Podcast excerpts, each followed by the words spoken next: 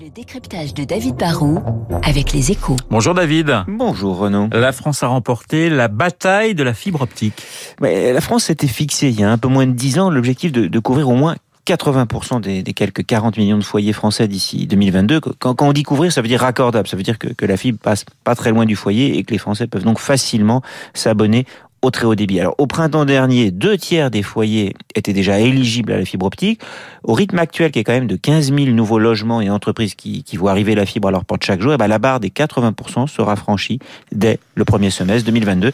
Et c'est quand même un sacré exploit. Pourquoi est-ce un exploit, David?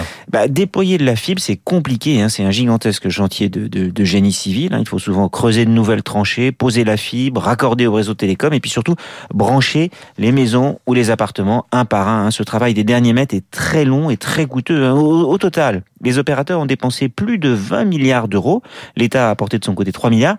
Et si on ne s'est fixé qu'un objectif, on pourrait dire, de, de 80% des foyers, c'est parce que atteindre 100%, c'est pratiquement impossible. Déployer la fibre dans les villes et les zones plus ou moins denses, c'est relativement facile et rentable car on a plusieurs dizaines d'abonnés potentiels tous les kilomètres. Passer devant un immeuble, c'est plus rentable que de passer devant des maisons isolées et très éloignées.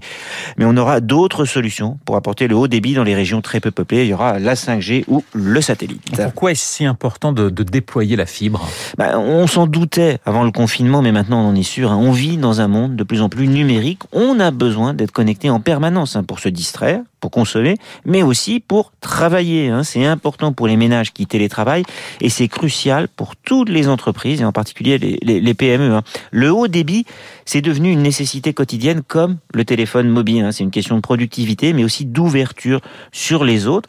Et on va en avoir de plus en plus besoin parce que dans les télécoms, l'émergence de nouveaux réseaux a toujours fait naître de nouveaux services. Hein. Netflix, Zoom, les jeux vidéo en réseau sont les premiers enfants du, très haut débit, mais on en est qu'au début.